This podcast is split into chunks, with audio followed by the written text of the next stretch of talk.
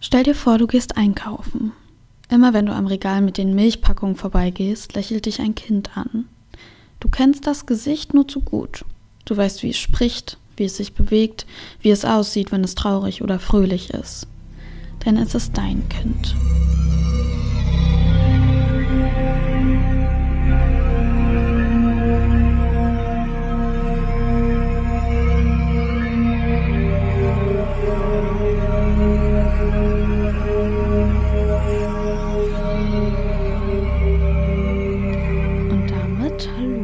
Herzlich willkommen bei Cold Case, dem Podcast über rätselhafte Verbrechen, die bis heute unaufgeklärt geblieben sind. Mein Name ist Noel und der heutige Fall heißt Vor der Dämmerung. Sonntag, der 5. September 1982. Johnny Gosch ist schon früh wach. Früher als alle anderen. So früh, dass noch nicht einmal die Sonne aufgegangen ist. Der Zwölfjährige hat nämlich eine wichtige Aufgabe. Während die meisten Bewohner der Kleinstadt West Des Moines in Iowa sich noch in ihren Betten herumwälzen, wird er mit dem Fahrrad durch die einsamen Straßen fahren und Zeitungen austeilen. Und wenn sich dann die Türen öffnen und sich verschlafene Menschen in Morgenmänteln und mit qualmenden Kaffeetassen in der Hand nach ihrem zusammengefalteten Papierbündel auf ihrer Türschwelle bücken, dann wird Johnny schon wieder zu Hause sein. Johnny hat rötliche Haare, Sommersprossen und ein breites Lächeln. Er verteilt den Des Moines Register. Die Schlagzeilen berichten vom Boom des Fernsehgeräts und von einem Abkommen, das zwischen China und Russland geschlossen werden soll. Johnny hat bestimmt schon tausende solcher Überschriften gesehen, denn er fährt seit über einem Jahr die Zeitung aus. man kann sich vorstellen, dass er da unter den Nachbarn bekannt ist. Dass viele wissen, dass Johnny jeden Sonntagmorgen zuverlässig die Zeitung vor ihre Türen legt. Er ist so pünktlich, dass ihn seine Firma sogar mit dem Perfect Service Award ausgezeichnet hat. Heute ist der Junge alleine unterwegs. Naja, ganz alleine nun auch wieder nicht, denn der Hund der Familie begleitet ihn auf seiner Route. Normalerweise hilft ihm sein Vater Leonard John, aber nicht an diesem Morgen. Johnny macht sich zu Hause fertig, zieht sich ein Sweatshirt und Flipflops an und hängt sich seine gelbe Arbeitstasche um. Dann holt er einen Stapel Zeitungen ab, legt sie in seinen roten Zeitungswagen und fängt an, den gewohnten Weg abzufahren. Andere Zeitungsjungen sehen ihn dabei. Es scheint ein ganz normaler Morgen zu sein. Keiner ahnt, dass sie Johnny an diesem Tag das letzte Mal lebend sehen werden. Etwa zwei Stunden nachdem Johnny losgezogen ist, klingelt das erste Mal das Telefon im Hause der Gosches. Johnnys Mutter Noreen geht ran. Die Zeitung ist heute nicht gekommen. Wie, die Zeitung ist nicht gekommen. Ihr Kleiner hatte doch pünktlich das Haus verlassen. Und Johnny kommt nie zu spät oder vergisst ein Haus. Da kann irgendwas nicht mit rechten Dingen zugehen. Leonard John beschließt, nach seinem Sohn zu schauen. Er bittet seine Frau, währenddessen die Polizei zu rufen und Johnny als vermisst zu melden. Nur zwei Häuserblocks von ihrem entfernt findet er Johns roten Zeitungswagen, quasi voll beladen. Nur von dem rothaarigen Jungen fehlt jede Spur. Als die Polizei das Zuhause der Gosches erreicht, herrscht erst einmal Ernüchterung. Nicht nur, dass die Beamten 45 Minuten zum Haus der besorgten Eltern brauchen, sie teilen ihnen auch mit, dass sie erst nach drei Tagen eine Vermisstenanzeige aufgeben werden. Sie gehen davon aus, dass der Zwölfjährige einfach von zu Hause ausgerissen ist. Während die Polizisten noch im Haus der Familie sind, kehrt der Hund zurück. Ohne Johnny. Aber es soll nicht lange dauern und da werden die schlimmsten Befürchtungen der Gosches wahr. Ein anderer Zeitungsjunge meldet sich. Sein Name ist Mike. Er erzählt von einer komischen Begegnung. Er und Johnny laufen gerade durch die Straßen, als sich ihnen ein blaues Auto nähert. Ein stämmiger Mann steigt aus. Er hat dunkle Haare und dunkle Augen, buschige Augenbrauen und ist ungefähr Mitte 40. Laut dem Kennzeichen kommt er ebenfalls aus Iowa. Der Fremde fragt die beiden Teenager nach dem schnellsten Weg zur 86th Street. Johnny dreht sich zu Mike. Ich hab Angst, ich hau ab. Ich werd nach Hause fahren, sind die letzten Worte, die Mike von Johnny hört. Der Junge dreht sich um und geht. Was danach passiert ist und was oder wer Johnny davon abhält, seinem Vorhaben nachzukommen, ist bis heute unklar. Kurz nachdem Johnny sich von den beiden entfernt hat, steigt der fremde Mann wieder in sein Auto und macht einen U-Turn. Bevor er weiterfährt, macht er dreimal das Licht an und wieder aus. Mike kann noch beobachten, wie der Fahrer einen anderen Zeitungsausträger nach dem Weg fragt. Am Tag nach seinem Verschwinden liest man Johnnys Namen überall. Polizisten suchen vermissten Jungen aus West Des Moines, steht in der Überschrift der Zeitung, die Johnny gestern Morgen noch ausgeteilt hat. In dem kleinen Städtchen wimmelt es von Polizisten, Soldaten, Ermittlern, Sheriffs, allen möglichen Beamten, die aus den umliegenden Gegenden anreisen, um die Suche nach Johnny zu unterstützen. Sie ziehen von Tür zu Tür, doch abgesehen von Mike hat niemand sonst den rothaarigen Jungen gesehen. Ein paar Tage später meldet sich eine Frau. Als sie das Rückgeld von einem ihrer Einkäufer erhält, fällt ihr etwas Merkwürdiges an dem Schein auf. Ich lebe. Johnny Gosch, hat jemand darauf geschrieben. Mindestens zwei weitere Zeugen melden sich, die aussagen, in Kontakt mit Johnny gekommen zu sein. Sie berichten, dass er in Begleitung eines Mannes war, der ihn aber schnell weggezogen hat, bevor es zu einem richtigen Gespräch kommen konnte. Die Spur mit dem merkwürdigen Autofahrer scheint zwar am Anfang vielversprechend, doch sie verläuft sich schnell ins Leere. Auch die anderen Zeugenaussagen, ein Phantombild und dazugehörige Beschreibung des Mannes im blauen Auto liefern keine neuen Hinweise. Für Noreen ist nach Max Aussage klar, was ihrem Sohn passiert ist. Der Fremde hatte die Jungs ausspioniert mit dem Plan, Johnny zu kidnappen. Dass er das Licht an und ausmachte, war für jemand anderes das Zeichen, sich ihn zu schnappen. Noreen ist fest davon überzeugt, dass ihr Junge Opfer von Zwangsprostitution wurde. Sie vermutet, die Täter stammen aus einem pädophilen Ring und halten ihren Kleinen gefangen. Sie heuert Privatermittler an, die noch mehr Zeugen ausfindig machen können. Einige von ihnen wollen sogar gesehen haben, wie Johnny in ein Auto gezerrt wurde. Laut einem Ermittler des West Des Moines Police Departments sei Noreens Theorie zwar nicht unmöglich, aber auch nicht bewiesen. Es habe zwar mehrere Verdächtige gegeben, aber keiner von ihnen konnte eindeutig mit dem Verschwinden von Johnny in Verbindung gebracht werden. In den 80er Jahren ist es noch üblich, dass Ermittlungen in Fällen von vermissten Kindern nur sehr zögerlich vorangehen. Das liegt unter anderem daran, dass man damals noch nicht wusste, dass die ersten Stunden in einem vermissten Fall die entscheidendsten sind. Deshalb warteten die Polizisten 72 Stunden, bevor sie Johnny offiziell als vermisst meldeten. Johnny Gosches Fall ist einer derer, die den Weg bereiten für einen besseren Umgang mit vermissten Fällen, in die Kinder involviert sind. 1984, also zwei Jahre nach seinem Verschwinden, wird Johnnys Gesicht auf Milchpackungen gedruckt. So verteilt sich seine Geschichte über die Grenzen Iowas hinaus. Gleichzeitig ist sie das Titelthema vieler Zeitungen und Fernsehsendungen. Im gleichen Jahr können die Gosches einen weiteren Erfolg feiern. Das sogenannte Johnny Gosch-Gesetz wird im Staat Iowa verabschiedet.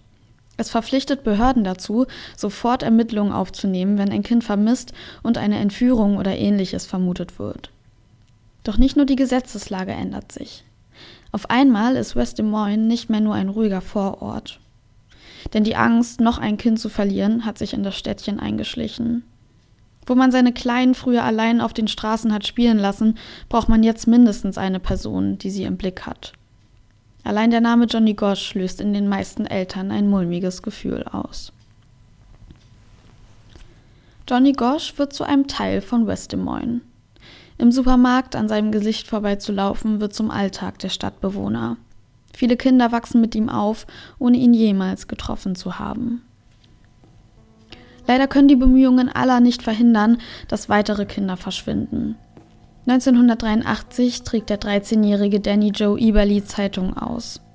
Es ist ebenfalls ein Tag im September. Auf seinem Weg wird er gekidnappt und nach Nebraska verschleppt, wo er vom Serienmörder John Jubert umgebracht wird. Jubert verneint aber, etwas mit Johnnys Verschwinden zu tun zu haben und bleibt bis zu seiner Hinrichtung auch dabei. 1984 verschwindet der 13-jährige Eugene Martin, ebenfalls ein Zeitungsjunge. Zwei Jahre danach kommt der gleich alte Mark Allen nie bei einem Freund an, mit dem er sich verabredet hat. Ob die Verschwinden der Teenager zusammenhängen, kann aber nie geklärt werden. Lange Zeit bleibt es ruhig um Johnny Gosch. Die Zahl der Hinweise verringert sich auf drei Stück pro Jahr. Bis Noreen im März 1997 die Haustür öffnet. Vor der Tür stehen zwei Männer. Einer davon ist Ende 20. Er hebt sein T-Shirt an, darunter kommt ein Muttermal zum Vorschein. Es ist das gleiche, das Johnny hat. Und da dämmert Noreen, dass gerade ihr Sohn vor ihr steht. Anderthalb Stunden unterhalten sie sich. Der andere Mann stellt sich dabei nie vor. Aber Noreen fällt auf, dass Johnny ihn immer anguckt, bevor er etwas sagen will. Dass er sich sein Einverständnis holt, um sprechen zu dürfen. Johnny erzählt seiner Mutter, dass er damals wirklich entführt wurde, aber entkommen konnte. Auch die Gerüchte, er sei in einen pädophilen Ring geraten, seien wahr. Um sich selbst zu schützen, lebt er jetzt unter einer falschen Identität. Er bittet Noreen, diese Informationen geheim zu halten. Auf die Frage, warum er nicht bleiben kann, erwidert Johnny, er wäre immer noch in Gefahr und müsse West Des Moines bald verlassen. Im Januar 2000 erzählt Noreen diese Geschichte unter Eid in einem Gerichtsprozess. Der nächste mysteriöse Zwischenfall ereignet sich im September 2006, wieder vor dem Hause der Goschers. Auf der Türschwelle liegt ein Umschlag. Wer ihn dorthin gelegt hat, wird Noreen nie herausfinden. Sie öffnet ihn und zieht drei Fotos heraus, auf denen verschiedene Jungs zu sehen sind, gefesselt und geknebelt, in Unterwäsche auf einem Bett liegend. Ihr Atem stockt. Ein davon identifiziert sie eindeutig als ihren Sohn. Sie erkennt es unter anderem an der Hose, die er auf einem der Fotos anhat. Denn Johnny trug sie am Tag seines Verschwindens. Ihr fällt auch ein Brandmal auf seinem Schulterblatt auf. Noreen fährt sofort zur Polizeiwache und legt den Beamten dort das Foto vor. Das ist Johnny. Das ist Johnny, wiederholt der Ermittler, als er die Aufnahmen sieht. Auf einmal stürzt sich die Presse wieder auf die Gosches. Und Johnnys Geschichte wird wieder aufgerollt und immer und immer wieder erzählt. Doch es soll ganz anders kommen. Kurze Zeit später findet eine Pressekonferenz statt, in der die Polizisten ihre Aussage, es handele sich auf den Fotos um Johnny, wieder zurückziehen. Sie hatten nämlich Kontakt zu einem Ermittler aus Florida, der den Aufnahmeort und die Kinder auf den Fotos identifiziert hätte. Und Johnny sei eben doch nicht darunter. Die Fotos seien in den 70er Jahren gemacht worden. Noreen kann diese Aussagen nicht nachvollziehen. Warum will ihr denn bloß keiner glauben? Erste Zweifel an dem Wahrheitsgehalt ihrer Aussagen kommen nach ihrem Bericht vor Gericht auf, Johnny habe sie 1997 zu Hause besucht. Als Journalisten mehr über den Besuch in Erfahrung bringen wollen, finden sie heraus, dass nicht einmal Leonard John, der mittlerweile Noreens Ex-Mann ist, davon wusste. Er zweifelt generell an der Echtheit der Story. Auch mit dem Foto, das den angeblich gefesselten Johnny abbildet, gibt es ein Problem. Denn 2008 wird eine andere Version des Bildes auf Noreens Internetseite gepostet. Man habe es auf einer russischen pädophilen Website gefunden und der Junge auf diesem Foto hat auch kein Brandmal auf der Schulter. Kurz nach dem Post erhält die Polizei in West Des Moines einen Brief von einem unbekannten Absender. Gentlemen, hier spielt jemand einer trauernden Mutter einen schrecklichen Streich. Das Foto zeigt nicht ihren Sohn, sondern drei Jungs aus Tampa, Florida, zwischen 1979 und 80 bei einem Spiel. Es gab auch Ermittlungen zu diesem Foto vom Hillsborough County in Florida. Es kam weder zu einer Anklage noch wurde ein Verbrechen festgestellt. Sie sollten meine Behauptung leicht überprüfen können. Auf diesem Brief folgt dann die Pressekonferenz, in der die Polizisten Noreens Aussage, bei dem Jungen auf dem Foto handele es sich um ihren Sohn, wieder zurückziehen. Die Familie Gosch gibt sich in all den Jahren, in denen sie sehnsüchtig darauf warten, dass Johnny nach Hause kommt, sehr viel Mühe, den Fall in den Köpfen der Öffentlichkeit präsent zu halten. Noreen Gosch wird zu einer Löwenmutter, die mit ihren Bemühungen auch andere vermisste Kinder wieder nach Hause bringen möchte. Sie entwickelt ein Programm namens In Defense of Children. Unter diesem Namen klärt sie andere Eltern darüber auf, wie sie ihre Kinder vor Zwangsprostitution, Entführern und Menschenhandel schützen können. Insgesamt hält sie über 800 Reden vor allen möglichen Institutionen und tritt über 50 Mal im Fernsehen auf. Für sie hatte es nur die Wahl gegeben zwischen Aufstehen und Weitermachen oder rumsitzen und sich schlecht fühlen. Sie hatte sich für Ersteres entschieden. Die Gosches verschreiben sich ganz und gar der Suche nach ihrem Sohn und der Aufgabe, sie anderen Eltern, denen etwas Ähnliches passiert ist, zu erleichtern. Um die Privatermittler zu bezahlen, die sie engagieren, nachdem sie sich von den Behörden im Stich gelassen fühlen, fahren sie quer durch das Land und verkaufen Süßigkeiten und Trödel. Jeden Tag nach der Arbeit legen sie hunderte Kilometer zurück, um Johnnys Geschichte möglichst weit zu tragen. Gleichzeitig erhält Noreen regelmäßig anonyme Todesdrohungen. Lebendig waren sie zu dem Zeitpunkt nicht, sagen die beiden.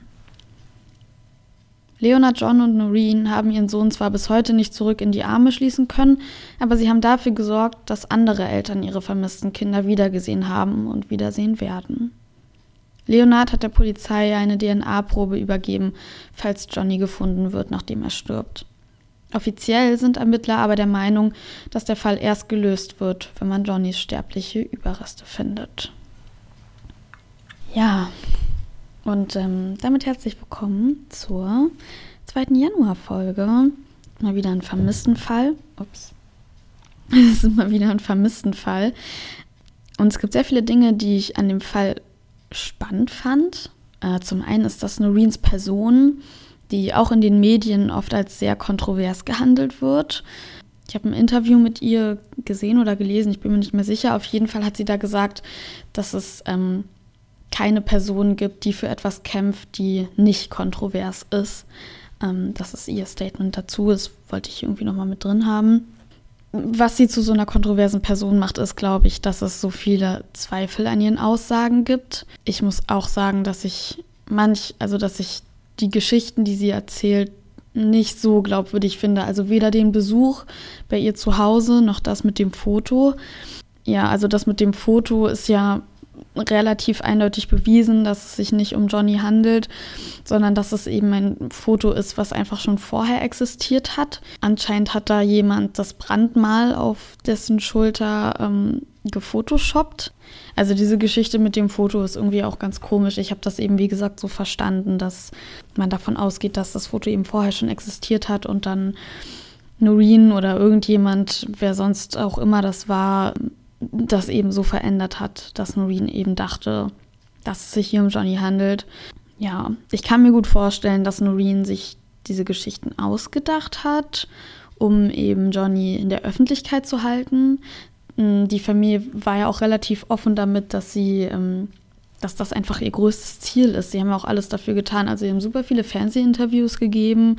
Ja, und allein schon sich so krass dafür einzusetzen, Gesetze voranzubringen, sein ganzes Leben zu opfern, um auch nicht nur ihren Sohn zurückzubekommen, sondern eben auch dafür zu sorgen, dass Ermittlungen im Fall von vermissten Kindern eben besser ausgehen, ist, ähm, ja, jetzt habe ich irgendwie den Faden verloren. ich glaube, ich wollte einfach darauf hinaus, dass, dass sie eben alles dafür getan haben, den Fall in der Öffentlichkeit zu halten und dass ich mir deshalb auch gut vorstellen kann, dass Noreen eben mit diesen Geschichten versucht hat, das Interesse wieder zu erwecken, was ja auch gut geklappt hat.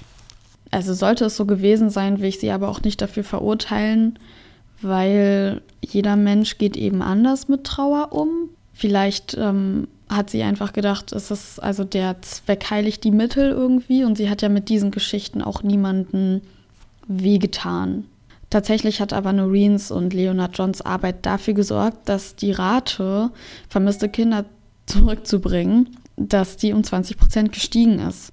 Und auch dieser Vorgang, dass man die Fotos von vermissten Kindern auf Milchpackungen gedruckt hat. Genau, also Johnny war nicht der Erste, bei dem das passiert ist, aber er war eben eins der ersten Kinder und dieses Verfahren wurde eben durch seinen Fall noch populärer. Es gibt auf Netflix, glaube ich, sogar eine Dokumentation über Johnny Gosch. Ich habe kein Netflix, ich kann sie nicht schauen, aber es gibt auch auf YouTube sehr viele Dokus über ihn, falls da jemand nochmal weiterschauen möchte. Ja, ich habe mir jetzt überlegt, dass wir am Ende jeder Folge ein kleines Ratespiel spielen. Und ähm, zwar stelle ich euch eine Frage und werde diese dann in der nächsten Folge auflösen. Ja, und ihr könnt mir gerne über Instagram schreiben, was ihr denkt. Ihr dürft natürlich nicht googeln, das wäre nämlich sonst unfair. Genau, und zwar ist die Frage für heute, wie viele Kinder jedes Jahr in den USA als vermisst gemeldet werden. Genau, also schreibt mir gerne eure Vermutung über Instagram. Das ist Cold Case der Podcast oder per E-Mail. Ich glaube, die müsste auch in den Shownotes verlinkt sein. Ja, und ansonsten könnt ihr generell gerne auf Instagram vorbeischauen, weil da poste ich noch ein paar mehr Infos zu den Fällen. Da bleibt ihr auf jeden Fall immer auf dem neuesten Stand. und ja, ansonsten bin ich jetzt tatsächlich am Ende und äh, habe nichts mehr zu sagen. Ich hoffe, Ihr hattet einen wunderschönen Tag, wann auch immer ihr diese Folge hört. Ich hoffe, ihr seid bei der nächsten Folge natürlich auch wieder mit dabei. Wenn ihr mich unterstützen wollt, dann könnt ihr den Podcast gerne bewerten. Mm, ich freue mich auch immer total, wenn ihr mir Feedback gebt. Und ähm, wir sehen uns zur nächsten Folge wieder. Das wird übrigens eine kleine Spezialfolge, weil Cold Case dann schon ein Jahr alt wird. Und ja, ich freue mich ganz dolle darauf. Ich habe übrigens auch geplant, zu dem Spezialding würde ich gerne ein paar Fragen von euch beantworten. Also falls euch was interessiert, dann schreibt mir gerne eure Fragen, damit ich die dann beantworten kann. Gut, jetzt habe ich genug geredet. Ähm, wir sehen uns dann hoffentlich in der nächsten Folge wieder.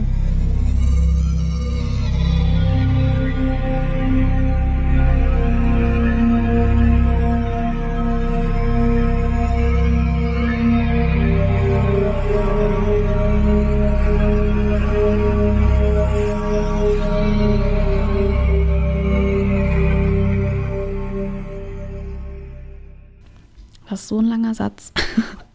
es ist so schwer dabei zu atmen. Sie, ti Sie tingeln.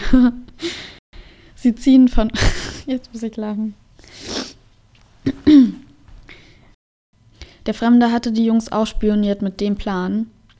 Mit dem Plan? Der Fremde hatte die Jungs ausspioniert mit dem Plan. ist hier eine ganz wackelige Konstruktion bei mir und ich habe immer Angst, ähm, wenn ich scrolle, mein Mikrofon runterzuschmeißen. Um die Privatermittler zu bezahlen, die sie engagieren. Um die Primat Primatenermittler. Das so leise dahin schwillt. Oh Gott. ähm, das schneide ich raus.